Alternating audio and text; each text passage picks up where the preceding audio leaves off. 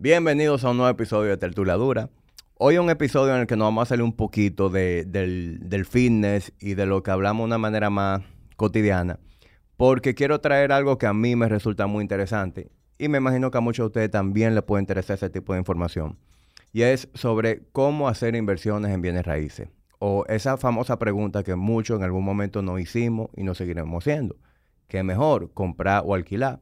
¿O qué factores yo debo considerar? Para eso yo invito a una persona de la cual me han hablado de una manera extraordinaria. Esa persona es Juan Esteves de Mr. Home.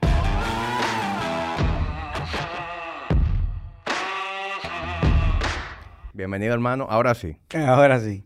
No, gracias, gracias por la invitación. La verdad que me, me sorprendió la invitación, tengo que reconocerte eso, pero qué bueno porque las inversiones en, son importantes. Hay que saber cómo mover ese, ese capital que uno va generando y va ganando en el día a día, ¿verdad?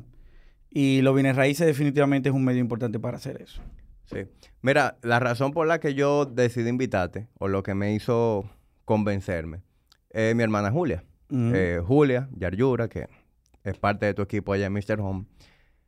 Julia no es una gente de hablar, eh, de, de dar halagos a, la gente así de que porque sí. Cuando Julia habla bien de una gente es porque hay una, tú sabes, un respeto y una admiración real. Y en varias ocasiones, en esas conversaciones que se llaman en la casa de sobremesa, pues Julia me ha hablado muy bien de ti, de, de, de el líder que tú eres, de tu, de, de tu visión y de ese know-how que tú tienes a la hora de invertir en bienes raíces, de tomar ese tipo de decisiones. Y fue ella quien me dijo, oye, tú tienes que llevarlo a tu podcast, tú tienes que llevarlo a tu podcast.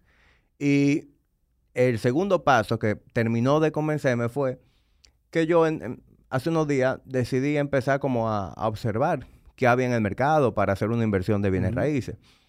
Y viendo opciones, viendo cuáles eran los recursos que yo tenía a mano, pues llegué a varias conclusiones. Entonces, eso me hizo como que volver al, al, drawing board, como dicen, empezar a organizar una serie de cosas para yo hacer una inversión y bueno, ¿por qué no invitarte a ti, educarme? Y yo sé que lo que nosotros vamos a conversar aquí hoy le va a interesar a mucha gente, además de mí. Yo creo que sí, yo creo que sí, que le va a interesar bastante. Y nada, qué bueno que Julia habla así, porque convino, porque me encanta estar aquí. De verdad que muy agradecido por la invitación. Bueno, gracias por venir. Eh, Juan, eh, para quienes no te conocen y, o quienes no bueno, no todo el mundo está al día con cuáles son las agencias de, bienes raíces. Eh, ¿Qué tiempo tiene Mr. Home? ¿Cómo empieza Mr. Home? ¿De qué manera tú describirías un poquito tu journey al, día de hoy? Mira, nosotros abrimos en mayo 2011. Hoy día ya tenemos 11 años, ya caminando hacia, hacia los 12. Nosotros iniciamos de venir de otra empresa en la cual trabajamos lo hacíamos perfectamente bien, estábamos muy felices, pero entendíamos que podíamos lograr mucho más. Eso, cuando te digo podíamos, me refiero a mí y a mis socios. Nosotros somos un grupo de, socios, de amigos, que se unen para abrir una empresa de manera empírica. Nosotros no teníamos ni idea de lo que era una empresa. Nuestro conocimiento de bienes raíces eran buenos, un poquito por encima de lo básico, pero no eran extraordinarios. Y en aquel tiempo realmente los bienes raíces era algo muy sui generis, vamos a decir, no era algo que la gente le tomara tanto, tan en serio, vamos a decir, ni el que lo vendía, ni el que lo compraba. O sea, no, no lo tomaba tan, tan en serio. Pero nosotros entendimos que podíamos brindar algo nuevo, algún servicio diferente, a provocar eh, ese deseo, esa intención de las personas de valorar esos recursos que tienen en sus casas el poder cambiar de hogar, el ampliar su, sala, ampliar sus habitaciones, cambiar de ubicación. Y la verdad que gracias a Dios en estos 11 años lo hemos logrado majestuosamente. Hemos ido avanzando y estamos muy felices de lo que hemos logrado. Tú dices que cuando tú empezaste, eh, tu conocimiento era empírico, un poquito por encima de la media. ¿Qué hace una gente en tu posición desarrollando una agencia? Eh, ¿Cómo una persona se educa? Para diferenciarse de los demás? Mira, para diferenciarte de los demás, tiene que apasionarte esto. Y la pasión definitivamente es un resultado. O sea que tú tienes que hacerlo tantas veces, tan constantemente, que te vaya gustando hacerlo, que te vaya apasionando eh, el hacerlo. Y la verdad que es el primer paso. O sea, tiene que hacerlo con, ese deseo de, ayudar, de servir, porque en, este, en, mi industria, en mi mundo, en el mundo de un agente, de un broker, es un poco complejo porque tú sales, le enseñas la propiedad a ese cliente, a esa persona, es la propiedad que le conviene, tú lo sabes, pero él no toma la decisión. Pero él dice, no, mira, me gusta más este, que necesariamente no es el que más le conviene. Entonces, si tú no tienes la vocación de servicio, tú sueltas. La vocación de servicio implica ir más allá y tratar de darle ese servicio a él. Y definitivamente es el primer paso. Apasionarte de esto, hacerlo constantemente, todos los días. Esto no es un part-time. Mucha gente lo toma como un medio tiempo, como, mira, yo trabajo, después de las 5 lo hago. Eso es imposible hacerlo bien. Hay gente que lo hace, pero hacerlo bien es imposible. Y la verdad que eh, encontrarte en esos medios, socializar, encontrarte con otros agentes, saber que no son tus enemigos, no son tus amigos, son tus aliados, son, somos todos los que defendemos y cuidamos la industria de los bienes raíces en todos sus aspectos, el mercado que, del cual vivimos, del cual trabajamos, en el cual laboramos y vamos todos los días a hacer lo que podemos hacer. Pero hay algo que para mí es lo que va a aumentar esa capacidad de entendimiento del negocio, o sea, de, los bienes raíces. Y es guiar y ayudar a otros, ya sea un cliente, un colega o alguien que trabaje contigo. Cuando tú enseñas es increíble lo que uno se va a quedar con eso, o sea, con lo que tú te quedas. Y todos los días uno trata de ayudar a alguien, trata de explicarle algo distinto. Mira, yo vengo de una reunión hoy de 12 a 4 de la tarde, discutiendo un solo punto. De ahí sacamos dos tablas para presentar algo. Como la persona, el cliente me dice, oye Juan, pero te quité todo el tiempo y, es, no, no, tranquilo, yo con esa tabla ahora la modifico, hago cosas diferentes, hoy aprendí muchísimo. O sea, el día a día enseña mucho, pero hay que vivirlo el día a día. Si lo sueltas, si lo hago o una hora sí, una hora no, lo hago los fines de semana, no hay forma. Tiene que ser todos los días. Tiene que obsesionarte esto. Y nosotros, la verdad que nos obsesionamos. En Mr. Home estamos muy obsesionados con esto. Y además de esa pasión y esa dedicación, eh, hay, y, te lo pregunto simplemente a modo de curiosidad. Por ejemplo, tú me preguntas a mí, en el mundo del fitness, eh, a ti te puede apasionar mucho algo y dedicarte 100%, pero cuando tú tienes el apoyo, digamos que de influencia de un mentor, influencia de libro, influencia de otras organizaciones que te enseñan a trabajar, a dar un mejor servicio, pues obviamente tú level up. en, el, en los bienes raíces se da algo así también. Lo mismo. Tú necesitas un mentor, necesitas a alguien que ya haya caminado el camino que tú quieres caminar. Y el mentor no tiene que ser ni tu amigo ni tienes que conocerlo. Mentor es la biografía de alguien. Es un libro que te lees. Es un video que ves. O sea, y hoy día alimentarse de, a través de, de videos, de, de, todos los documentos que tú puedes encontrar en, en, Google, todos los libros que tú vas a ver, que tú puedes leer. Hay muchos libros, muchos autores súper buenos que te van a educar bastante. La pasión, ahorita quizás no lo mencioné, pero la pasión se alimenta con conocimiento también. O sea, tú vas conociendo más, tú te vas apasionando más, te vas interesando más. Y el libro, la lectura, lo que los videos, eso es. Y, eso se lo debemos agradecer a la, a la globalización, al internet. Eh, yo en estos días hablaba con, un amigo que viene aquí con frecuencia, el doctor Jorge García, de, de cómo todavía se tiene ese pensamiento de que los profesionales de aquí son inferiores a un profesional en Estados Unidos, por ponerte un ejemplo un médico en Cleveland sabe más que un médico aquí, un entrenador en, en, en Miami sabe menos que uno que aquí. Y la verdad es que no hay diferencia alguna. Tenemos acceso a la misma educación. Yo aquí en Estilita he tenido la oportunidad no nada más de educarme, sino de montarme un avión y relacionarme con gente top en la industria. Y me imagino que en toda la industria sea lo mismo. Entonces, ya esto es un país con parón. Esto es un país en donde todas las industrias gente que está metiendo mano durísimo, que tienen unos insights y, una forma de trabajo que no tiene nada que mirar a nadie. Con todo el respeto de los brokers y el negocio inmobiliario en otros países, yo estoy loco por, o sea, estamos ya trabajando para visitar otro país. Porque nosotros lo que tenemos aquí, estamos seguros que en cualquier lado va a llegar a un nivel superior. No importa dónde. Nosotros llegamos ahora mismo, lo que tenemos aquí, llegamos a un nivel superior. Y ahí te lo llevo un poquito más allá. No es solo Mr. Home, es la industria de bienes raíces, el constructor, las otras inmobiliarias que hay. El mercado aquí tiene un nivel muy superior. somos comparones. Somos comparones y podemos lo que sea. O sea, con el dominicano puede, poca gente. Y, yo tengo amigos que están haciendo negocio eh, y, le toca viajar a otros países de habla hispana, sobre todo en Centroamérica y demás. Y me dicen que la diferencia es abismal en comparación a algunos países centroamericanos. Es decir, la forma de trabajo de aquí, las cosas que nosotros tenemos alcance.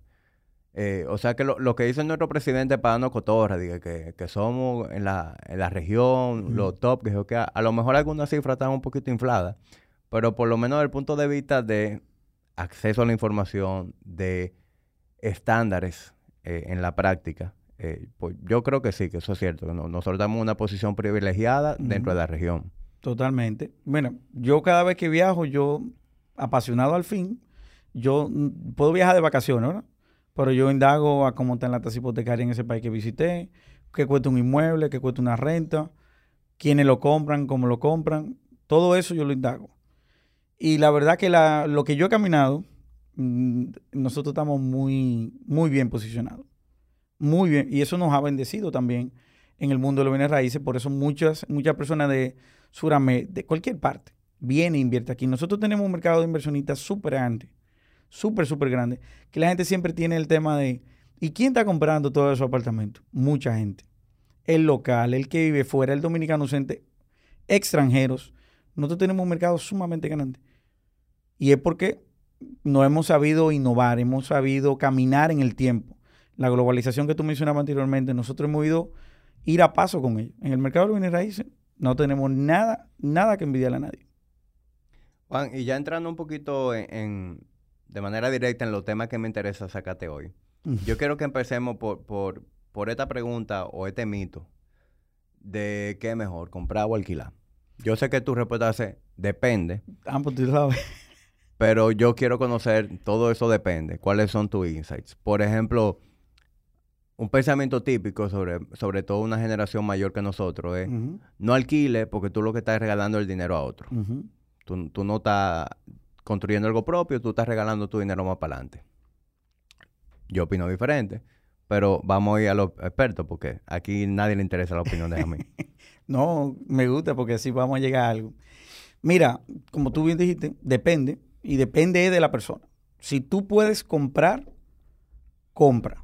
Voy, a partir de ahí. Si puedes llegar a, realizar la compra, compra. Ahora, luego de que compraste, ¿lo compraste para vivirlo o lo compraste como inversión? Si ahí también entra otro depende. Si la compra que tú puedes hacer ahora es para inversión y no para vivirlo, pues compra para, para inversión. Pero compra. Comprar. Tú dirás, bueno, pero que compré para compré para, para inversión, pero yo pago un alquiler. La inversión se va a pagar sola y va a crecer solo. Y te va a generar y a crear tu patrimonio solo. O sea, no necesita de ti para luego, para mantenerse. Lo que necesita es esa capacidad de, la capacidad de endeudamiento que puedas tener y el capital que puedas aportar. ¿Verdad? Tú dices que cuando se paga sola es considerando que yo lo alquilé. Considerando que el alquilate, no, que el alquilate. O sea, tú considerando que yo compro un apartamento como inversión y está alquilado. Y está alquilado. Sí. Bajo ese escenario, se paga solo, pero yo creo que también depende de qué tanto yo financié.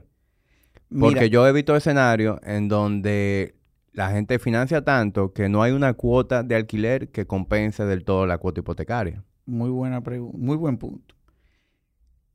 Cuando tú no puedes cubrir, y esto es un dato, cuando tú no puedes cubrir a través de la renta el 80% del valor de esa propiedad, esa propiedad está sobrevalorada.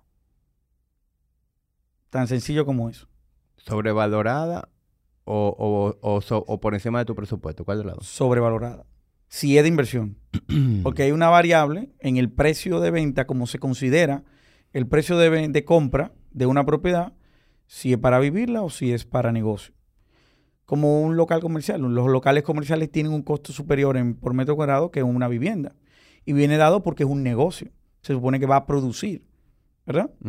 En el inmueble de inversión, los apartamentos que hoy día usa, usan Airbnb o la renta larga, esos apartamentos deben de cubrir el 80% de su deuda. O sea, voy a comprar el inmueble, cuesta 100 mil dólares, el 80 mil dólares deben de cubrirse con lo que me va a pagar de alquiler el inmueble. Y debe quedarme, esa es la realidad de hoy. Aunque con la subida de las hipotecas ahora, porque es un tema que estamos viviendo actualmente, que para mí era el, siempre fue el gran temor, el, el gran, que sabíamos que iba a pasar, es que las tasas de interés iban a subir. Y eso afecta mucho el, valor de la propiedad.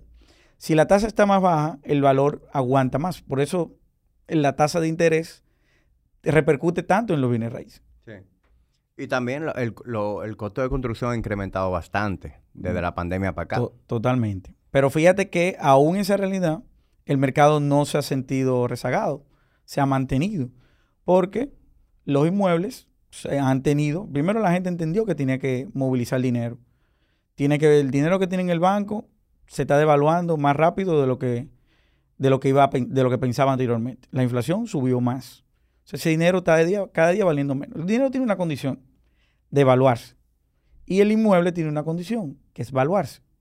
Entonces, la compra o alquilo, compra. Si puedes, si no puedes, no, no puedes comprar. Pero si tienes la posibilidad de comprar, compra. Ahora, la tasa de interés sí va a crear o, va, o está generando ya una posible merma en la, en la venta de los inmuebles. Eso sí. O sea, ¿tú, crees que con la, subida de la tasa de interés haya algún tipo de recesión en el mercado? Va a ser mínima, pero va a haber. Y vas, digo mínima porque el, mayor fuerte de venta del mercado actual, dependiendo obviamente de la zona, es el de construcción. Y lo que está sucediendo ahora no va a ser permanente. Y hay una sola condición. Si te quedas con el dinero en el banco, se va a devaluar. Eso es sí o sí. Claro. Y obviamente tú dirás, bueno, pero hay otros instrumentos para, invertir. Claro, ninguno es malo, todos son buenos. Todo lo que tú hagas para movilizar tu dinero y rentabilizarlo, está bien. Pero los bienes raíces tienen otras condiciones que los otros quizás no tengan. Sí, yo creo que eso depende mucho de, de en qué tú eres conocedor. Correcto. La gente debe invertir dinero en lo que conoce. Exacto. Y algunos dirán, bueno, yo invierto en criptomonedas y otros dirán, bueno, yo invierto en, bienes raíces. Correcto. Ahora, el que invierte en criptomonedas puede considerar que, sus, que parte de sus ganancias que va generando la puede invertir en bienes raíces. También. Solidificarla en bienes raíces. diversificar y solidificar. Sí, correcto. Eso no es... Porque es como tú tienes una tienda de ropa. La tienda de ropa gana dinero va a ganar tanto dinero que va a llegar un momento que tu tienda no puede, no debe crecer más. No debe crecer más. Entonces, tú estás ganando dinero. ¿Qué vas a hacer con el dinero? No, ya como no crece más, lo guardo en el banco. Tienes que invertirlo. ¿En qué? Lo que tú entiendas. Bienes raíces tiene sus ventajas, como la capacidad que tiene de generarte un capital que tú no has, eh, que tú no estás produciendo, que es el, que es el financiamiento. Eh, que ahí entra el punto que hablamos hace un momentico de la tasa de interés mientras más financiamiento tiene el inmueble, más rentabilidad tú tienes. Entonces, esa rentabilidad viene dada de esa tasa de interés. Por eso la importancia, vuelvo y repito, de, esa, de ese monto que está subiendo la tasa de interés. O sea que, si hipotéticamente yo tengo el, el capital de comprar sin financiamiento un inmueble, Sería más estratégico yo meterme en cinco inmuebles dando un 20% de down payment y financiando el 80%. Cinco sería quizá, hay, que evaluar porque cinco ya es un monto importante, pero sí, dos o tres, seguro. Sería mejor que uno. Sería mejor que financiamiento. Sin financiamiento. Con financiamiento. Sí, sí, o sea, sería, tres con financiamiento sería mejor que uno. Seguro. Vamos a poner un ejemplo sencillo. Vale 150 mil dólares. Tú tienes los 150 para comprarlo. Esos 150 mil dólares te van a producir mil dólares mensuales. Y tú pagas, tú financias, bueno, te está produciendo los mil dólares. Esos mil dólares que te está produciendo, bien, ya tú lo tienes. Veamos el otro escenario. Tú coges y compras tres inmuebles de 150. ¿Cuántos inmuebles tú tienes? Tienes tres que van a tomar valor. Como repetiste el mismo inmueble de 150 mil, los tres te producen mil dólares. ¿Cuándo está produciendo tres mil? Los 50 mil ¿quién lo, qué, lo, qué lo está pagando? Los, los 100 mil dólares. ¿Qué pagan 100 mil dólares? Bueno, está subiendo, hay que ver cómo, cómo quedaría. Hay que ver una amortización. Hay que ver la amortización, cómo va a quedar, pero tú, tú te estás quedando, ponte tú que está, mil dólares son 5 millones y medio, tengo uno similar, o sea que eso paga 53, 55. La tasa está subiendo, puede que, que te suba algo más, depende de dónde tú lo tomas, porque hay bancos que te quitan el seguro, los seguros, que te quitan el seguro de la propiedad, el seguro de vida. Ahí se puede rejugar. Tú lo estás cubriendo. Pero ¿cuánto inmueble tú tienes? Tres. ¿Esos inmuebles están tomando valor? Sí. ¿Van a tomar valor? Sí. Sí. Riesgo. Y, y, y pon tú que yo lo tome a 15 años, una hipoteca a 15 años. Pues en 15 años yo voy a tener tres apartamentos que prácticamente se pagaron por sí solos. Se pagaron por sí solos. ¿Y qué generaste? Capital, el valor que, que tomó en el tiempo. Porque ese inmueble tomó valor. Pero hay otro factor. Yo te dije mil dólares. Pero un apartamento de 150 no te va a pagar mil dólares, te va a pagar mucho más. Por ende, es muy probable, y eso en, en mi historia personal lo, lo tengo comprobado, tanto en mí como en mis clientes, con dos inmuebles, tú pagas tres inmuebles. Con el mismo dinero, el mismo escenario que estamos hablando, con dos inmuebles, tú pagas los tres inmuebles, la hipoteca de los tres. El otro te está entrando limpio. O sea, los mismos mil, mil que te- lo- el mismo monto que te estaba entrando anterior, ahora te entra limpio, pero sigue teniendo tres. Los tres están tomando valor. Tu capacidad de endeudamiento aumenta. Es eso. Obvio, ahí hay que ver, hay unos factores que ver en el término de tres inmuebles. Uno, tu capacidad de endeudamiento. Y dos, el hecho de que tú no puedes tomar, el tercer inmueble, te lo da, el banco te lo presta con otras condiciones que no, en las que no son las personales. O sea, te, te da otra tasa y otro tiempo. Que eso, eso también va a afectar bastante. Y también el tema del IPI. Sí, lo que pasa es que el. IPI va a entrar en tu primer costo. Eh, bueno, el primer, eh, el IPI, bueno, no, el IPI te va a sumar, sí, pero el IPI está dentro de tu rentabilidad. Una propiedad aquí en Dominicana hoy día te va a pagar el 10% de rentabilidad directa, o sea, con relación al valor total de la propiedad. O sea que tú lo cubres sin problema. El IPI se cubre. Ok. Recuérdate que el IPI tiene, un, tú tienes una excepción anual. Esa excepción va aumentando. Pero tu IPI no, no aumenta en la misma condición, en la misma velocidad. Por ende, eso se va, se va reduciendo. Que en el tiempo vaya a cambiar, probablemente, estoy seguro que sí. Eh, que, el, que el IPI no se aumente a la misma velocidad. Pero mientras tú, va- tú vas a ganar. Y en el momento que lo tengas que costear todo, vas a costearlo igual. Juan, ¿y qué yo debería...? Te estoy dejando pensativo, ¿eh? No, tú me ves maquinando, pero yo soy así. Yo, yo... eh, te voy a decir, ¿qué yo debo tomar en cuenta? Hoy en día, salir a buscar una vivienda um, para mí, para mudarme con mi familia, versus yo quiero hacer ese tipo de inversiones. Yo quiero ir comprando apartamentos que se alquilen con facilidad, eh, que si mañana el inquilino me lo deja, yo en poco tiempo pueda llenar ese apartamento de nuevo. Es decir, ¿qué, qué, qué debo tomar en cuenta? tu, tu calidad de vida. Y cuando digo tu calidad de vida, por ejemplo, si tú vives en Costa Verde y tú trabajas en Cerrayés, tú, y, tú, y el hijo tuyo está en, en el Calazán, no le hice un nombre, ¿eh? Ujú. Tú tienes que salir, irte de la mañana, llevar al muchacho, ir al, al trabajo, del trabajo, ir a buscar al muchacho, llevarlo a la, llevarlo a la casa, comer y volver para atrás. Eso está complicado ahora. Entonces quizás a ti te convenga vivir un poquito más cerca. Una Julia, La Perilla, Naco. Moverte, movilizarte. Esa es tu calidad de vida. Entonces, lo primero ve esa calidad de vida. Si tú la puedes tener ahí. Lo otro es el capital que tú tengas. Te voy a poner un ejemplo, en mi caso. Cuando yo me casé, yo, yo había comprado mi primer apartamento de inversión. Yo lo compré el primero en el 2011. Me producía 950, en aquel tiempo yo estaba un poquito más novatico, ¿verdad? Me, me pagaba 950 dólares, eran 44 mil pesos. Era un apartamento de una habitación. Yo vivía alquilado en un penthouse en Los Prados que pagaba 32 mil. O sea, yo ese penthouse no lo podía comprar. Pero yo vivía en él alquilado. Pagaba mi 32, pero no lo pagaba yo, lo pagaba mi inmueble. Me- No sé si me dejo... Sí, te entiendo muy bien. Es que tú tienes que entender cuál es ese proceso, en qué, en qué etapa tú estás. Pero como te dice ahorita, siempre hay que comprar. Siempre hay que comprar. Ese apartamento luego terminé vendiéndolo, fue un error. No debí de venderlo, pero lo vendí. Pero le gané. Me gané como un 27% cuando lo revendí. O sea, Hoy en día, ¿Juan vive alquilado o, o es dueño de, de su techo? vivo alquilado esperando mi apartamento. O sea, han pasado 12 años y tú 11 años y vivo alquilado. Sí, exacto. Ok, entonces, ¿cuál ha sido la estrategia de Juan? ¿Qué se puede revelar aquí de la estrategia de Juan? Comprar para invertir. Yo lo que hago es comprar para invertir. Yo, todo lo que yo he hecho es comprar para invertir. Pero tú sabes que es un, un modus operandi poco convencional, ¿verdad? Porque la mayoría de la gente dice, yo compro para invertir después de que tengo el mío. Tú no, tú prefieres con- vivir tu alquilado y seguir... Porque nos educan desde, desde niño, nos educan de que hay que tener su techo. Pero realmente es un- una creencia que buena, vivió su época, pero no es necesariamente la realidad de hoy.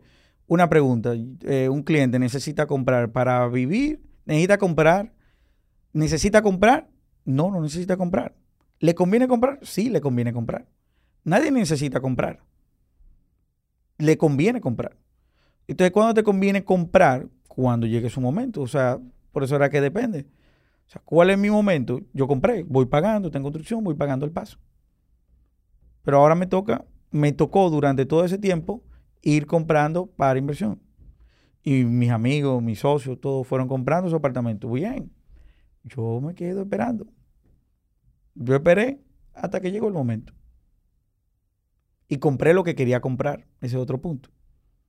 Porque el Sí, punto es que hay que mover el dinero. Tú, tú preferiste todo este tiempo vivir alquilado eh, y tener calidad de vida. A lo mejor una vivienda en donde tu familia estuviera cómoda, estuviera en una zona céntrica. Correcto. Porque comprar un apartamento que te diera esa calidad de vida te iba a descapitalizar y tú no ibas a poder seguir invirtiendo en lo que tú estabas haciendo. Correcto. Yo vivía en un penthouse, pagaba 32. Yo tenía terraza, tres parqueos. O sea, ¿qué necesitaba? Y pagaba 32. Obviamente, los alquileres también han tomado un cambio. Hoy día ese mismo penthouse, si lo voy a buscar, lo más probable no se alquile en ese precio. Sí. No, todo subió. Todo ha subido. Pero así va a subir la renta. Si van a subir otras cosas. O sea que, si, si entiendo tu mensaje, si yo valoro mi calidad de vida y yo quiero adquirir un inmueble, no necesariamente ese inmueble que yo voy a adquirir lo tengo que vivir. Yo puedo, a lo mejor, lo más inteligente de momento sea comprar un inmueble dentro de mis posibilidades para fines de alquiler, para ir haciendo un patrimonio. Y en lo que yo creo con mi patrimonio, pues a lo mejor me conviene más vivir alquilado en un lugar en donde, en, en un hogar en donde yo tenga la calidad de vida que yo quiero. Correcto. Te voy a poner otro dato. Eso es una estadística interna nuestra. Normalmente el que compra su primera propiedad, o sea, el que se casa y compró su propiedad, la vive por los próximos cinco años. Vende a los cinco años. Pero ¿qué pasa? Cuando va a vender, pero cuando, perdón, cuando va a comprar el otro, está vendiendo el que ya compró hace cinco años. Lo compró en 100, ¿lo va a vender en 100? No, lo compré en 150. Esos, 150, esos 50 extra lo acercaron al otro. Porque quizá no podía comprarlo en su momento. El otro subió de precio, pues ya no valen igual tampoco. Pero tú fuiste subiendo con el mercado porque tú también tienes un producto valorado por el mercado. Si no compro y vivo alquilado, los productos van a seguir subiendo. Yo no tengo nada que se esté valorando. Porque el dinero no toma valor. El dinero se va a devaluar. Eso, obviamente, siempre y cuando tú ese capital no lo estés sacando rentabilidad de otra manera. Claro. Porque, por ejemplo, te puedo decir cuál fue mi, mi razonamiento o cuál ha sido hasta ahora. Yo vivo alquilado. Yo tengo cinco años casado y, y desde que nos casamos alquilamos. Y mi pensamiento cuando nos casamos fue, uno, no tengo suficiente capital para comprar algo que me dé la calidad de vida que yo quiero. Si yo vivo en un apartamento en una buena zona, que si ascensor, que si planta, que si lobby. En el momento yo no tenía el capital de meterme en un apartamento así. Entonces, uno, calidad de vida, ¿verdad? Dos, yo soy dueño de negocio. ¿Qué era más inteligente para mí en el momento? ¿De capitalizarse o tener el capital invertido en su negocio que le da una rentabilidad todos los meses? Entonces, estos cinco años yo me lo he pasado enfocado en desarrollar mi negocio. Eh, y ahora, pues entonces es el momento en el que yo ya estoy evaluando eh, hacer inversiones de ese tipo. Sin embargo, eh, tuve un, un, reality check a la hora de, de ver mercado y es ese. ¿Qué pasa? Ya yo estoy mimado. Yo me mudé a un apartamento, eh, como te dije, con ciertas comodidades, un alquiler que yo puedo pagar con facilidad. Sin embargo, hoy en día, para yo mudarme a un apartamento igual al que yo tengo, propio, y que mi cuota hipotecaria ande por lo que yo pago de alquiler, el down payment es mucho más alto de lo que yo pensaba. Entonces, eso me hizo poner eso en pausa y decir, bueno, espérate, este capital que tengo para eso, yo necesito engordarlo, déjame engordarlo y después yo vuelvo a, a, buscar el mercado. Sí, date cuenta que tú hiciste lo que ya hemos venido hablando. Tú estás invirtiendo tu dinero. Tú no tienes el dinero en el banco. Tú estás eh, trabajando sobre tu negocio, porque tú no lo que no puedes dejar el capital del negocio estancarlo. Tú estás poniendo tu negocio a producir, tú estás poniendo tu negocio a crecer. Eso es distinto porque caemos en el punto, tú estás invirtiendo. Es como el de la ropa. Tú tienes la tienda de ropa, la ropa va a crecer hasta un punto, ya después no va a crecer más. ¿Qué va a hacer con el dinero que estás ganando? Sobre la, lo que tú estás viviendo ahora, ahí entran otros aspectos. Que es la realidad que tú, tenemos que aplanarnos a, a las realidades. O sea, si tú estás alquilado ahora, porque pasa algo. Un apartamento de tres habitaciones, los apartamentos de tres habitaciones son menos rentables que los apartamentos de una, que eran los ejemplos que hablamos anteriormente. Por ende, tú vas a pagar menos de renta. Por ende, tú estás muy cómodo donde tú estás porque tú estás pagando poco de renta con relación a lo que cuesta ese inmueble en el mercado. Exacto. Porque la rentabilidad, el valor de ese inmueble en el mercado no es por lo que produce en renta, sino por la calidad de vida que da a quien lo vive. En el caso tuyo, tú estás alquilado, por el que tú estás comprando, ahora eres tú que vas a poner el dinero. Es decir, que te va a costar más. ¿Verdad? Entonces, esos aspectos son los que tenemos que tener pendiente en ese momento. Ahora, yo no sé qué metraje tú tienes, qué tú tienes, pero hay que verlo. Porque quizás te toque actualizar tu tamaño. Antes, antes los apartamentos eran inmensamente grandes. Y tú te das cuenta ahora, los apartamentos se están haciendo más pequeños, más prácticos, más utilizables, o sea, más, más funcionales. En el sentido de lo puedo comprar, estoy en tal ubicación y eh, la cuota de hipoteca no me va a consumir. Bueno, te puedo decir, el apartamento en donde yo vivo ahora tiene 170 metros cuadrados, un apartamento de tres habitaciones.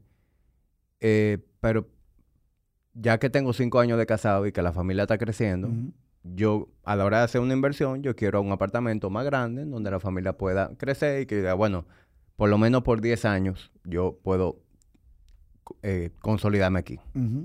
Entonces ya eso hace que mi búsqueda esté entre 250 a 300 metros cuadrados por ahí, dependiendo de la distribución, tú sabes. Tú, tú te fuiste muy lejos. De 170 a 250 ya es un, salto cuántico. Pero está bien.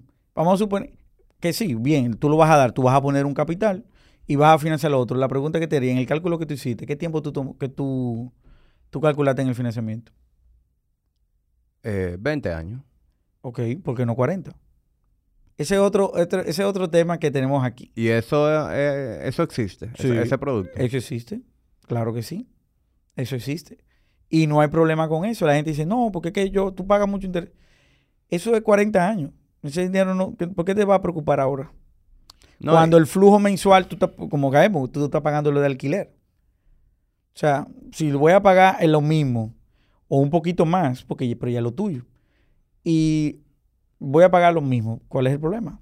Sí, no, y, yo a la hora de, ver plazos, yo, yo tengo una visión diferente a, como la gente suele analizarlo. A lo mejor por mi background de negocio. exactamente. Es decir, yo manejo mi propia finanza como si yo fuera un negocio.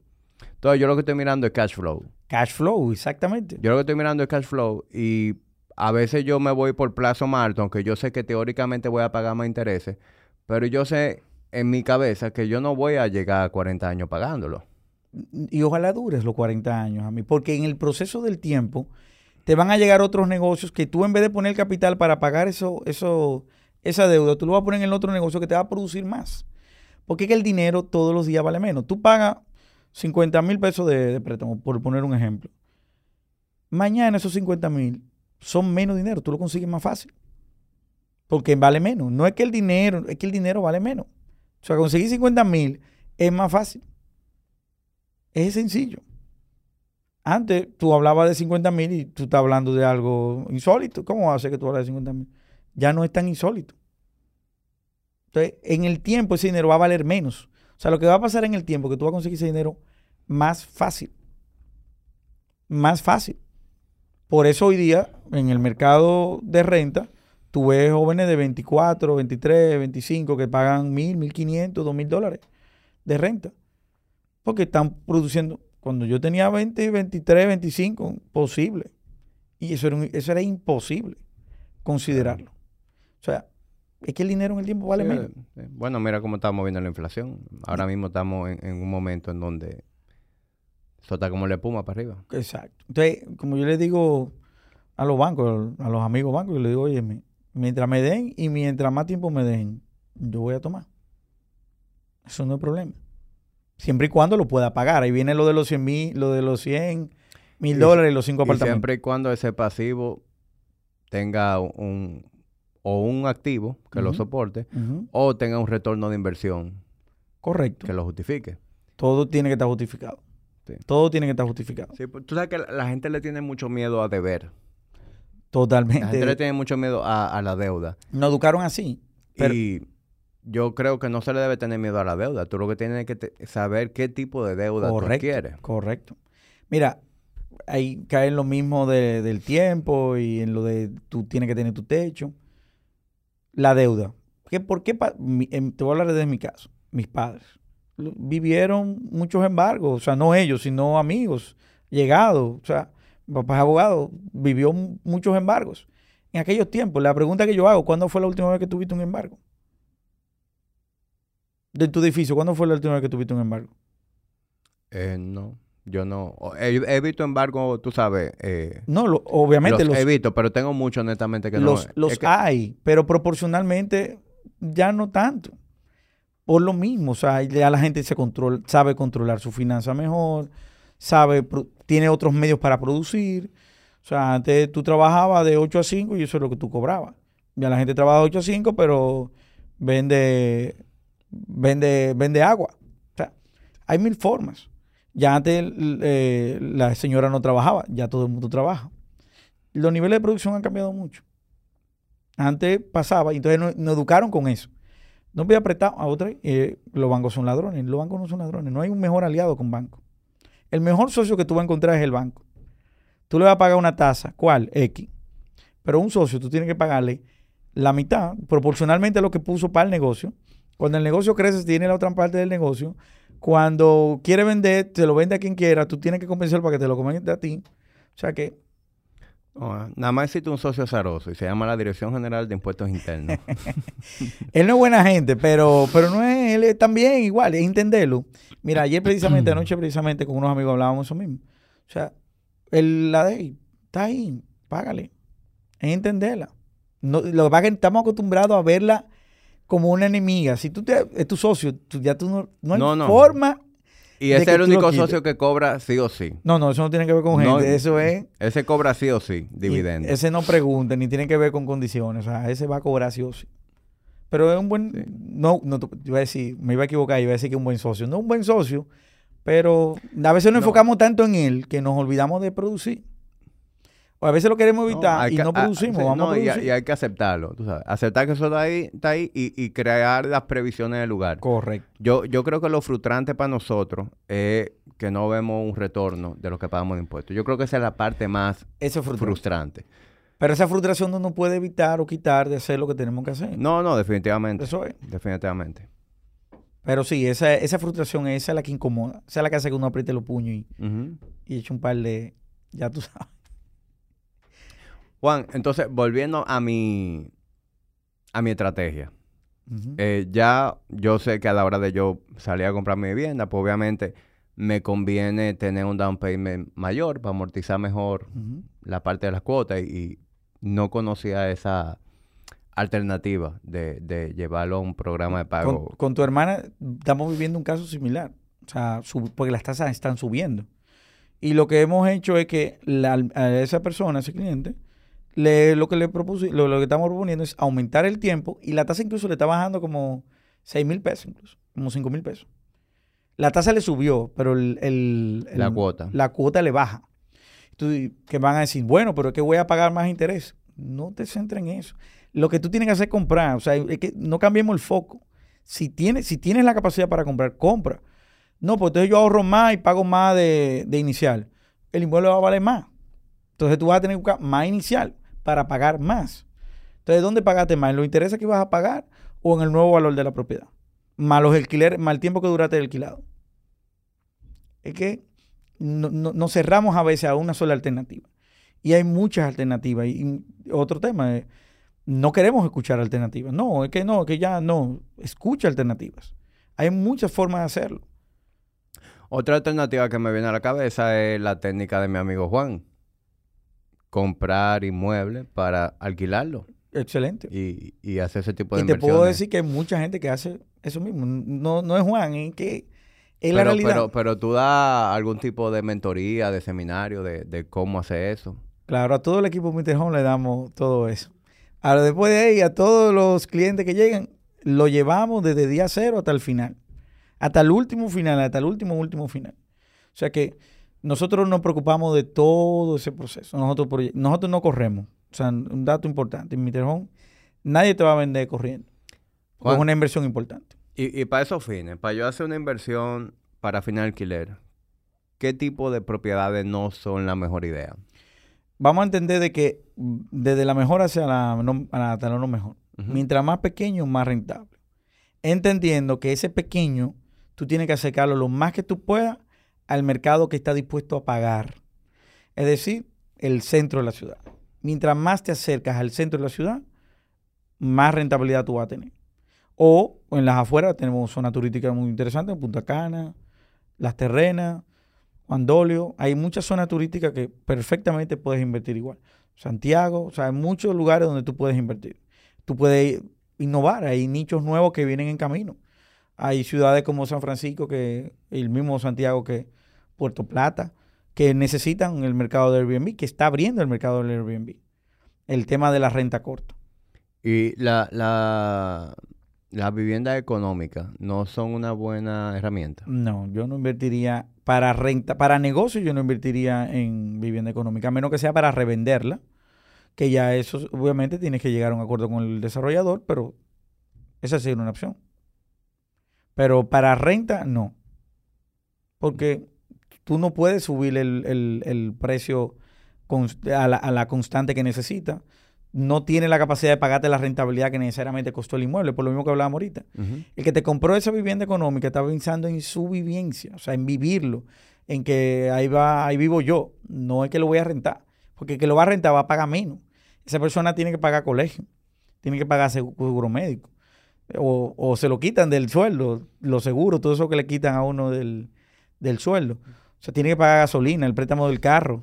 Y me imagino que ahí también influye el hecho de que muchos de los alquileres de ese tipo de apartamentos centro de la ciudad, de una habitación, eh, lo alquilan empresas, instituciones, eh, organismos eh, multinacionales para sus propios empleados.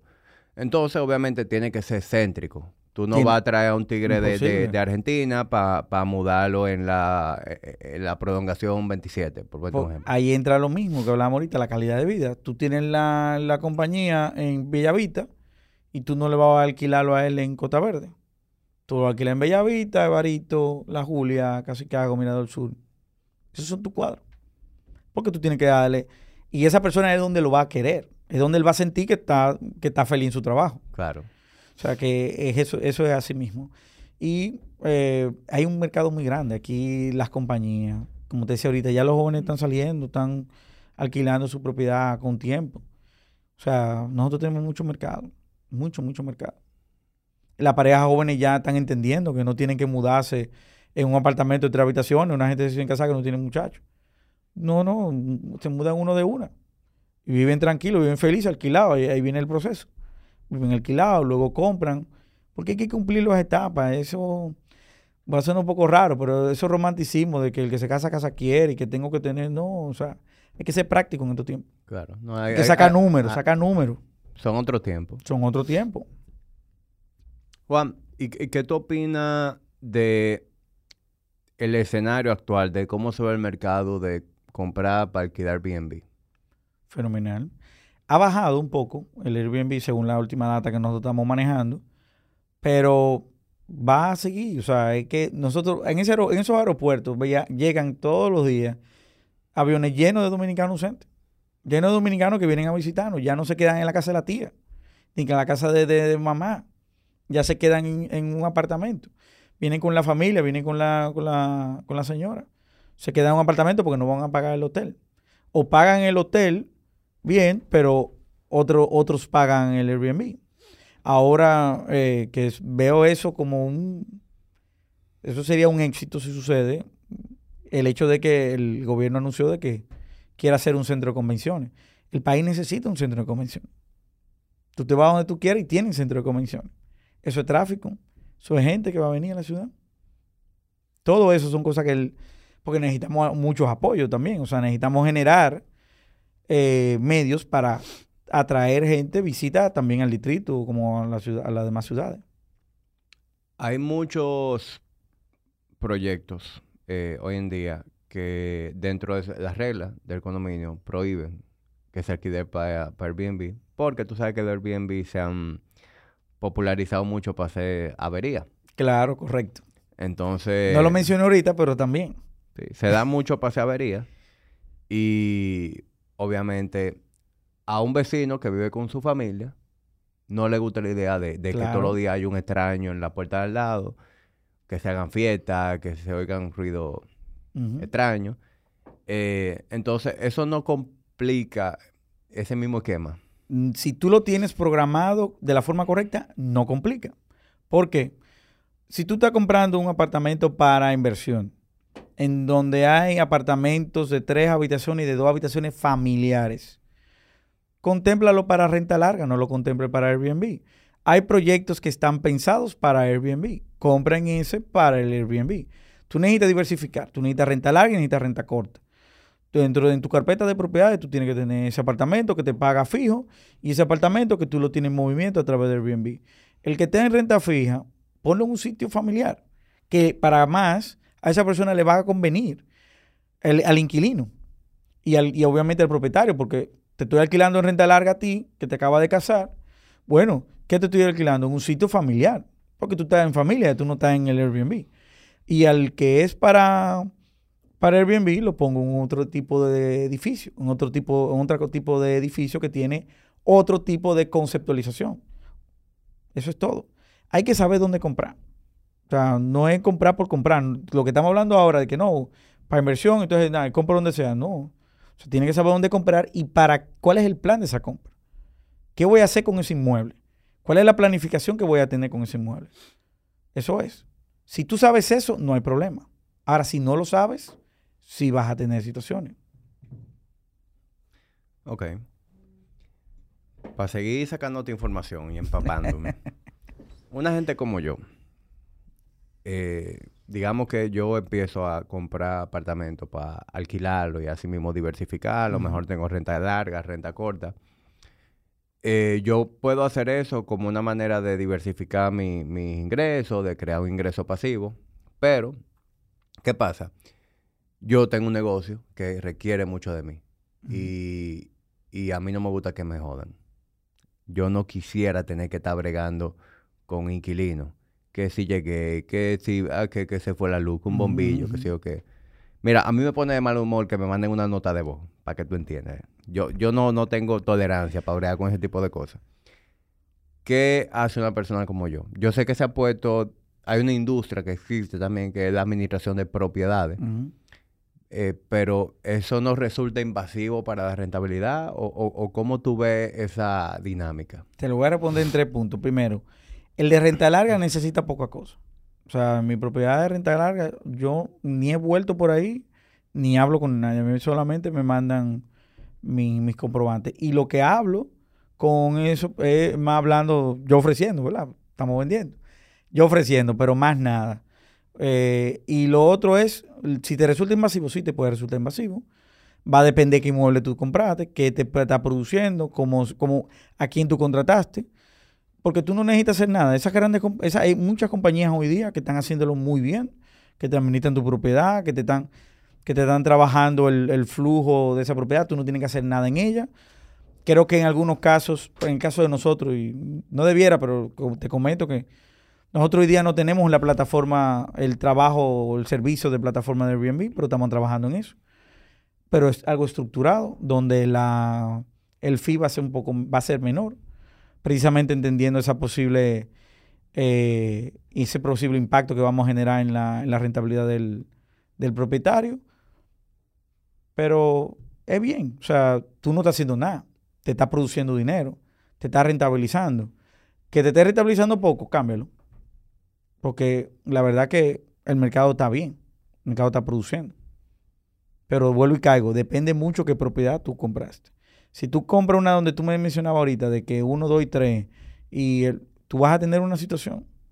Porque esos, esos propietarios, esas personas que viven ahí, no quieren un Airbnb dentro de su edificio. No quieren a alguien caminándole en el ascensor que no conocen no quieren... Fumando juca en el área no social. Quieren, no quieren juca, no quieren lo otro, o sea, no quieren nada de eso. No quieren eh, gente vestida, o sea, ya tú sabes, o sea, no quieren esos ambientes. O sea, esos ambientes multitudinarios que se arman. Claro. O sea, y está correcto. Y hay que cuidar a todos. Hay que cuidar al que compró para vivir, hay que cuidar al que compró para rentar.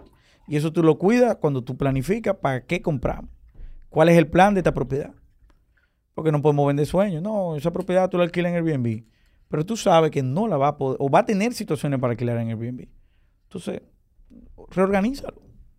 No hay por qué decir que la va a alquilar en Airbnb cuando yo sé que no la va a alquilar en Airbnb. O que va a tener problemas para alquilar en Airbnb.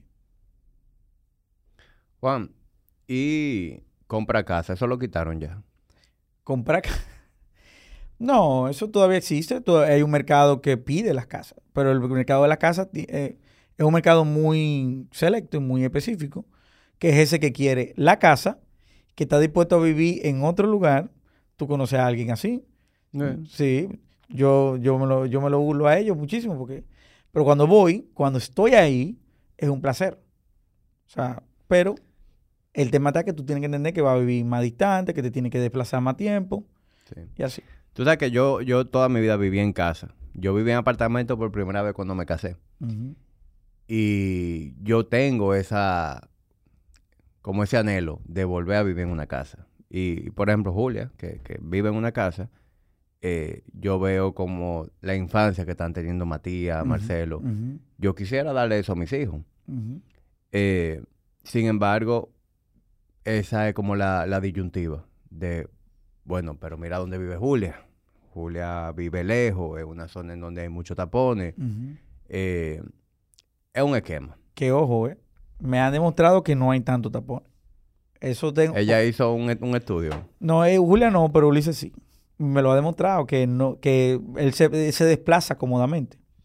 Pero ahí viene. Esa, eso que tú acabas de decir que está viviendo Marcelo y Matías, o sea, eso es calidad de vida obviamente tú tienes, tú tienes una situación, pero ellos, ellos tienen una calidad de vida. Pero aunque tú tienes otra situación, también es, cómodo tú salir, como está Uli que sale y juega tenis, juega golf. Y, y el tipo ahora se la pasa la tarde echando la, eh, agua, agua, a la mata. que, o sea, eso también te da, eso es calidad de vida. Claro. Y ojo, en algún momento vamos a terminar así, porque el, el país sigue creciendo, la maternidad sigue trayendo gente. O sea, somos muchos y vamos a hacer más. Por eso te pregunto si es que lo quitaron, porque por ejemplo yo tengo ese deseo y, eso es algo que ahora mismo incluso forma parte de mi, de mi dilema. Ok, yo quiero invertir esta suma en un apartamento o yo puedo utilizar mi favor que mi familia, estoy rodeado de ingenieros, arquitectos, diseñadores, puedo construir algo comprando solares. Eso es algo que forma parte de mi pensamiento. Eh, pero me pregunto si es que la gente no piensa como yo, que todo el mundo prefiere vivir en un apartamento, o, eso es lo que la mayoría... Quizás todo, todo estamos viviendo una etapa también. La etapa de que quiero estar, le doy al ascensor, bajo y llegué al restaurante. O eh, llegué, bajé el ascensor y llegué al supermercado. La seguridad. La seguridad que te brinda esa, esa propiedad. O sea, todos esos aspectos, pero va a ir de la mano de cada quien todo, yo te puedo asegurar que mucha gente que te queremos comprar una casa. También la casa tiene un costo diferente. La, la casa tiene un valor extra al apartamento. No, y, y, también vivir en casa, vivir en casa es placentero dependiendo en el sector. Claro. Entonces, eso es otra cosa. Automáticamente te limita tus opciones porque es muy bueno vivir en el centro de la ciudad, en un apartamento. Pero yo no quisiera vivir en el centro de la ciudad ni, ni loco en una casa, especialmente por el tema de seguridad. Totalmente. Entonces, casa, ya eso te dice, ok, yo quiero vivir Lo Pino, Lo Pino es aperísimo, pero es carísimo. Eh, un Cuesta Hermosa Isabel Villa, casi que algo chulísimo, pero es carísimo también. O sea, e, e, son cosas muy... Es que entra la etapa. ¿En qué etapa tú estás? ¿Cuánto tú has ido eh, reuniendo de capital para eso? Por eso te, te decía, los cinco años, luego vendo, pero conseguí un capital de ahí.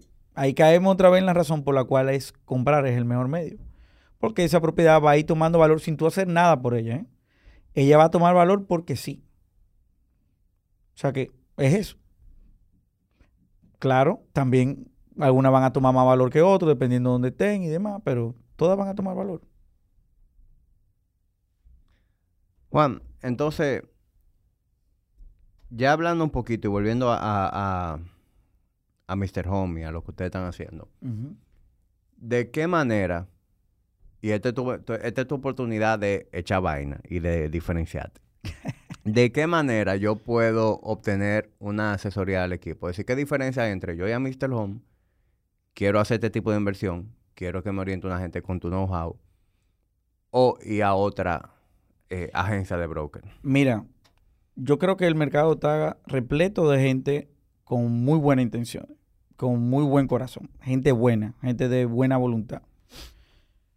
O sea que esa no, mi gente es increíblemente buena, pero no, nunca pondría los valores de nadie por encima de nadie.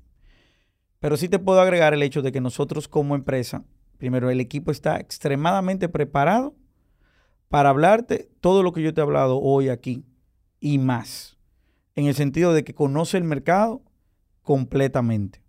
Todo lo que es Mr. Home trabaja en base a especialidades. O sea, nosotros no vamos de la capital a Punta Cana a vender. Nosotros tenemos un equipo en Punta Cana que es experto en Punta Cana. Nosotros, yo no puedo, como yo digo, yo no puedo decirte, Javi, mira, este apartamento en San Francisco, ese es tu mejor apartamento. ¿Cómo yo sé que es tu mejor apartamento si yo no conozco San Francisco? Por eso nosotros tenemos una oficina en San Francisco. Ellos saben perfectamente cuál es tu mejor propiedad, no yo. Entonces nosotros trabajamos por especialidad, igual aquí en el distrito, en Santo Domingo. Santo Domingo Este tenemos oficina. Santo Domingo Oeste tenemos oficina. Desde Oeste hay un equipo que trabaja Santo Domingo Norte. Tenemos el Distrito Nacional. Tenemos un equipo en el Distrito Nacional que te trabaja distintas zonas. Tenemos gente que te trabaja la independencia, gente que te trabaja Gasco, gente que te trabaja eh, el área comercial, gente que te trabaja inversión. El tema de inversión no lo trabajan todos. Lo trabajamos un grupo. Lo del familiar lo trabaja otro grupo. Porque cada cosa necesita su propia especialidad. O sea que cuando tú vas a donde mí, yo no te voy a ofrecer algo porque yo quiero vendértelo. Yo voy a ofrecer algo porque yo sé, por mi conocimiento, de qué es lo que a ti te conviene. No porque a mí me convenga, porque a ti te conviene. Y el servicio de nosotros procura ir desde el día cero hasta el final. Y digo procura porque no voy a vender fantasías. Nosotros fallamos, tratamos de ser muy perfectos, de, de ir por la excelencia, pero fallamos. Hay veces que se nos pasa de devolver una llamada, hay veces que se nos, se nos pasa resolver algo. Pero siempre estamos buscando resolverlo. Siempre estamos buscando cómo mejorar el servicio. Mientras otros quieren vender más, nosotros queremos mejorar el servicio. Y eso es lo único que nosotros hacemos todos los días. ¿Cómo mejoramos el servicio? ¿Cómo ese servicio logra ser mejor? ¿Cómo esa inversión que hizo Hamid está más asegurada? ¿Cómo esa inversión que hizo Hamid tiene los números y la rentabilidad que está esperando? Hay gente que le ofrece números y le dicen, no, eso te paga tanto de alquiler. Pero cuando tú le preguntas, indaga un poquito más, empiezan los gagueos y empiezan los, eh, no sé, eh, no te preocupes que eso es, eso es así, llévate de mí. Yo me quiero llevar de ti, pero yo quiero tener argumentos, justificaciones claras de por qué va a ser así. No sé si me dejo entender. o sea que no es, nosotros no estamos buscando un, un 6, el que más ve. No, no, no. Que posiblemente sí, pero no quiero Y, es una data que no nadie sabe. Y me imagino que, que, se da mucho también que se fidelizan clientes, ¿verdad? Correcto. Porque el, mayor número de clientes que nosotros tenemos constante es, ese cliente recurrente, ese cliente que compró una y va y compra otra. Esa estadística que te mencioné ahorita de los cinco años, eso nosotros lo vivimos constantemente y le damos seguimiento a eso. Sí, porque por ejemplo, los dealers, que viene a ser un negocio parecido al de los bienes raíces, eh, tú pensarías, bueno, el dealer va toda la gente, todos los días va una gente diferente, quiere un carro y, ya. Pero se da mucho eso. Se da mucho que yo tengo amigos que son dueños de dealer y ellos tienen un grupo de clientes que le venden todos los carros de su casa. Y cada vez que en la casa hay que cambia un carro, llaman a fulano en tal dealer. Él no, no se meten ni que en una página, ni salen a San Cajía Dealer, a ver carro en dealer, ni van a ninguna concesionaria. Es fulano, mira, quiero tal vehículo. Y fulano se encarga de, de ir para adelante. Es que ese es el resultado del servicio. Y eso no es viene raíz, vehículo, fitness. O sea, es todo. Todo es el servicio que tú estás brindando. O sea, ¿qué estoy logrando con lo que, con lo que estoy recibiendo contigo? O sea, es eso. Y nosotros siempre estamos viendo cómo vamos a mejorar eso, cómo brindamos un mejor servicio. Tú no vas a comprar, nosotros vivimos, eso es una constante que nosotros vivimos, que aquí entra algo que puede también alimentar todo lo que hemos hablado hasta ahora. Y es que vamos a captar una propiedad, tu, tu apartamento, a, mí tiene su apartamento. Vamos a captarlo para recibirlo como inventario, para colocarlo a la venta. Ese apartamento, tú me preguntas, ¿cuánto tú crees que vale, Juan? Mira, este apartamento puede que valga 180 mil dólares, por decir un número. Ah, pero es que yo lo compré en 205. Yo no lo puedo vender en 180 esa persona compró mal. Nosotros no vendemos nada fuera de su valor. Pero al mismo tiempo, que yo sé que va a haber gente que está viendo esto, que va a ver esto, nosotros tampoco vendemos por debajo de su valor. Porque nosotros tenemos que ver con el mercado. A una oportunidad, una condición particular, claro, las oportunidades pueden encontrarse. Pero no vendemos, no, no es nuestro, nuestro, nuestro modo operante. ¿Por qué? Porque si tú compraste el apartamento A en 180 y, el B lo compró en 200 porque ese era el precio de mercado, realmente yo empecé a crear un valor de mercado dentro del edificio. Yo empecé a hacerle daño. Yo te vendí en 200 porque lo vale. Pero yo empecé a crearle un, un efecto no positivo al edificio.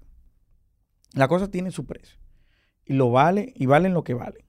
No pierde sentido yo valorar un mercado al que yo te estoy diciendo que entres cuando no estoy valorando no tu producto, sino todos los productos que van a valorar tu producto. Es como, es cualquier, o sea, tú vendes a 100, tú alquilas a 100 y yo alquilo a 20. Eso me pasó en mi primera propiedad, la que te mencionaba ahorita. Yo lo tenía alquilado en mil dólares y lo iba a alquilar en mil dólares. Voy a firmar el contrato en mil dólares. Ese día llamo al, al cliente, porque tenemos reunión a las 4. Dice, no, no, yo me alquilé abajo. Gracias.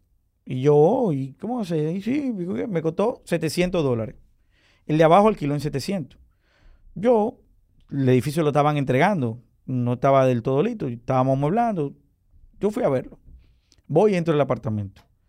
El apartamento estaba amueblado, igual que el mío, amueblados los dos, pero cuando tú ves el amueblamiento de la persona y el amueblamiento mío, eran amueblamientos distintos. ¿Qué pasó? Yo llegué a alquilar mi apartamento como iba, en 950 dólares. Bien, perdí 50 dólares, bien, no hay problema. Pero la, los demás se vieron afectados por eso. Tuvieron que alquilar más bajo. Y el apartamento valía 950, valía 1000. Claro que lo valía. Pero cuando tú empiezas a generar esa burbuja, tú no estás creando una sinergia entre el precio de, de renta versus el precio de venta. O sea, y tiene que haber una sinergia entre uno y otro. Pero siempre aparece un desafinado siempre aparece el que compró y no le explicaron cómo era, el que compró y, compró sin poder, pero el vendedor lo ahogó y le dijo, compra aquí, sí, es el que es tuyo, es el que te conviene. Y ahí entra, o sea, nosotros no entramos en eso. Yo no voy a vender nada que me va a crear un problema después, ni a mí ni al mercado. Eso no es lo que nosotros hacemos. Entonces esa es la diferencia. O sea, nosotros conocemos tanto el mercado que sabemos perfectamente lo que a ti te conviene comprar. Y no digo que el otro no lo conozca, yo no sé lo que conoce el otro. Yo ahora yo sí sé que nosotros lo conocemos perfectamente. Perfectamente. Y me he reunido con clientes que han caminado distintas empresa. Y cuando hablamos, definitivamente hay una, hay una variable de conocimiento, de entendimiento. Juan, eh, ya cerrando un poquito la conversación, ¿cómo tú ves el próximo año eh, en el mercado de bienes raíces? O sea, estamos en una época en donde se está hablando mucho de una, o que ya estamos en una recesión, o de una posible recesión que viene, sobre todo en Estados Unidos. ¿Cómo tú crees que eso repercute aquí? ¿Cuáles son tus proyecciones? Mira, yo tengo un criterio muy, muy firme sobre que los bienes raíces siempre se van a valorar.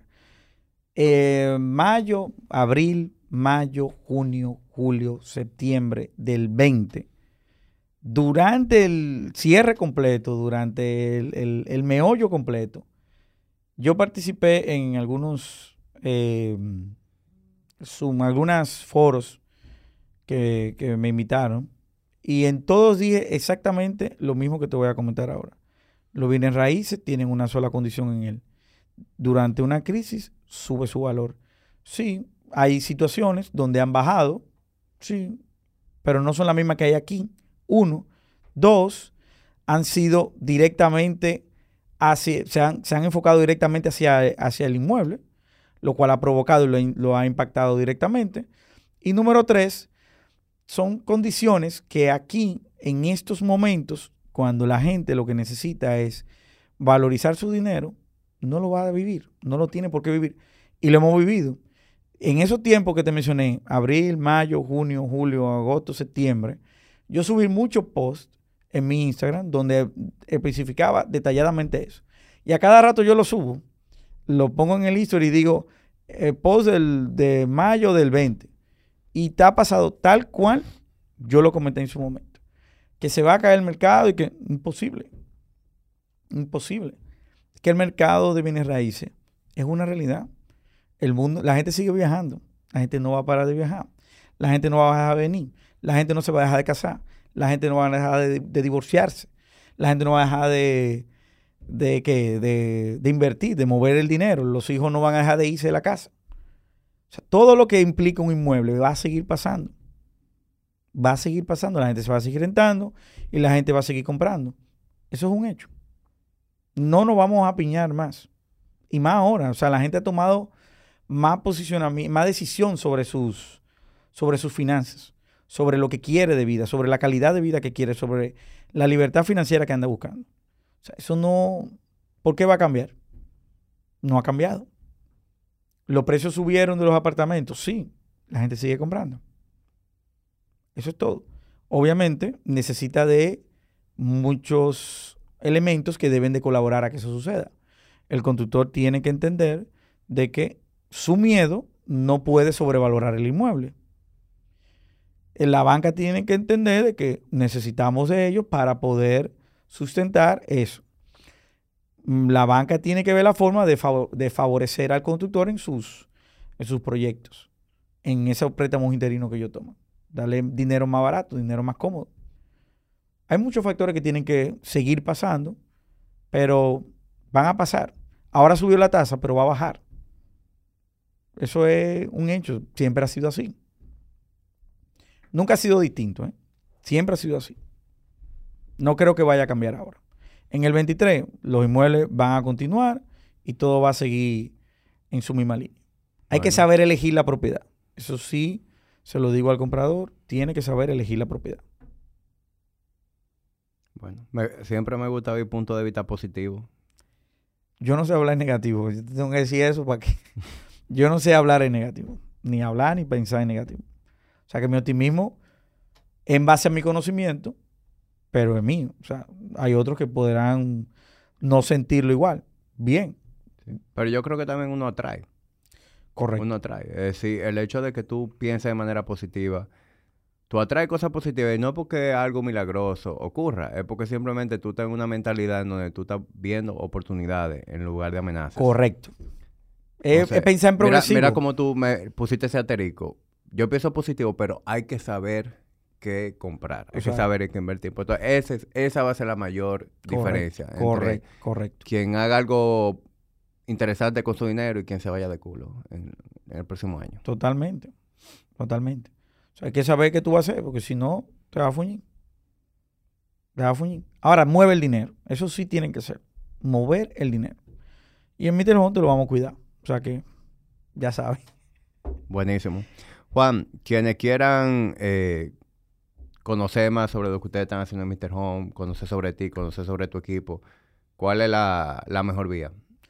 Mira, nosotros, gracias a Dios, tenemos cinco sucursales, seis sucursales eh, que pueden perfectamente contentarnos. Punta Cana, San Francisco, Santo Domingo Este, Santo Domingo Oeste, el distrito y Santo Domingo Norte. Pueden buscarnos, pueden... O sea que lo mejor sería meterme en Instagram y, seguir por ahí el, embudo. No, y pueden visitarnos. Nosotros siempre hay equipo, eh, equipos en, la, en las oficinas listos para recibirlo. Pueden visitarnos. No tienen si quieren nos llaman, claro. Estamos eh, abiertos. Nuestros números son públicos. Estamos abiertos a, a, recibir las llamadas con mucho gusto. Pero que nos visiten. Así conocen directamente cómo somos, cómo trabajamos, cuál es la experiencia en Mr. Home, cómo vivimos ese servicio que queremos brindar somos muy enfocados en, nuestro, en, nuestra, en nuestra visión, en nuestra misión. Ese servicio extraordinario lo estamos buscando a toda costa. Igual, nosotros próximamente estamos, vamos a empezar a... Y por eso es lo importante que sí nos, nos contacten, porque vamos a empezar a, a preparar unos cócteles para, para hablar sobre esto, para escuchar cualquier inquietud que alguien tenga. Porque es otro tema. O sea, yo no tengo problema con reunirme pueden llevarme eh, al, arquitecto, al ingeniero y al financiero de la familia. Porque no hay problema. O sea, nosotros hablamos con quien tengamos que hablar. Porque lo que estamos hablando no es para vender, es una convicción ya aprobada que nosotros tenemos. Sí, porque por lo general, el que anda engañando el que tiene miedo de, encontrarse con opiniones opositoras. opositores, exactamente. Sí, porque si tú lo que estás por un palo, pues tú no quieres que vaya el financiero o tú no quieres que vaya el ingeniero que va a ver que hay un viso de eh, construcción. Exactamente. Pero el, que sabe lo que está vendiendo y lo está haciendo con, transparencia, no le tiene miedo a nada. Oye, estamos abiertos a que lleven a quien quiera. Y por eso incluso estamos pensando, ya, ya vamos a empezar a ver para esos hoteles, donde vamos a estar abiertos. O sea, van a haber dos gente que no se conocen que una pregunta de uno va a despertar una pregunta de otro. Claro. Y no hay problema. No hay problema porque esto no es ni oculto, ni es que yo quiero, es lo que es. Mr. Home, y, le invito a todos cuando que pueden hacer una llamada, pueden llamar a cualquier ejecutivo de. Home y preguntarle lo siguiente. ¿Cuál es la forma más fácil de vender? Y está obligado a responder con la verdad. La forma más fácil de tú vender algo es con la verdad. Sin la verdad tú no tienes argumento. Los argumentos se pierden en el camino porque ya no estamos en esa época donde tú le decías a alguien agua y era no. Porque ya la gente sabe lo que es agua, lo que es no. La gente sabe. Eso ya eso no pasa. Para que ahí están los números en la página, pueden llamar a cualquiera. Y si le contesta algo diferente, entonces hábleme a mí, para yo saber. Tú estás, tú estás como los camiones que dicen que eh, si el conductor tiene un manejo temerario, llame el número tal. Llame el número tal. Así mismo. Juan, cuando, yo te invité, tú dijiste, coño, ¿y qué voy a hacer yo en, este podcast? Yo me lo pregunté, yo dije, ¿y de qué, vamos a hablar? Y tú no eres ni el primero ni el último. Me, pasa porque es que, como yo soy muy de fitness, todo el mundo asume que aquí nada más se habla de ejercicio. Yo invité a, a un, un invitado que va a venir pronto y me escribe ayer en la noche. Me dice, oye, Jamí, eh, a mí me da vergüenza ir para tu podcast con esta barriga que yo tengo. Y óyeme, no, es que yo no te estoy invitando a hablar de fitness. Mira, date este episodio, este, este episodio, este episodio. Eh, a mí me gusta hablar de todos estos temas y por eso que te quiero traer. O sea, no es para ponerte on the spot y mucho menos para hacerte preguntas de ejercicio, porque ese no es el valor que tú le va a agregar a la conversación. Eh, y por eso tú estás aquí hoy. yo como te dije, tenía mucho interés en hacer esta pregunta, en educarme sobre el tema. Y yo sé que quien está escuchando, quien está viendo esto, pues se lleva algo también. Y, si tienen alguna duda, pues saben a quién preguntarle. Correcto. Eh, gracias por tu tiempo, hermano. Gracias a ti por invitarme. La verdad que la pasamos, la pasé muy bien. Sí. Espero que la próxima vez que nos veamos ya yo tenga una decisión un poquito más sólida de, qué es lo que voy a hacer. Pero a lo mismo, pasa por allá y vamos a sentar un rato. Yo estuve por allá, eh, con, bueno, con Julia. Ajá. Yo estuve por allá hace como dos meses. Muy bonita tu oficina, por cierto. Ah, ahí en la excelente. Eso mismo tú lo ves repetido en todas las oficinas que te mencioné. Está bien, me tocará ir por allá de nuevo a, a- a rayarte la pizarra. Vamos, vamos. Olvídate que eso, allá estamos para eso. Bueno, señores, gracias por llegar hasta aquí. Si usted conoce a alguien que esté en búsqueda de propiedades, que se quiera educar sobre este tema, pues compartan el episodio y diríjanlo en la dirección de, Juan y, y Mr. Home. Nos vemos en un próximo episodio de Tertulia Dura. Gracias.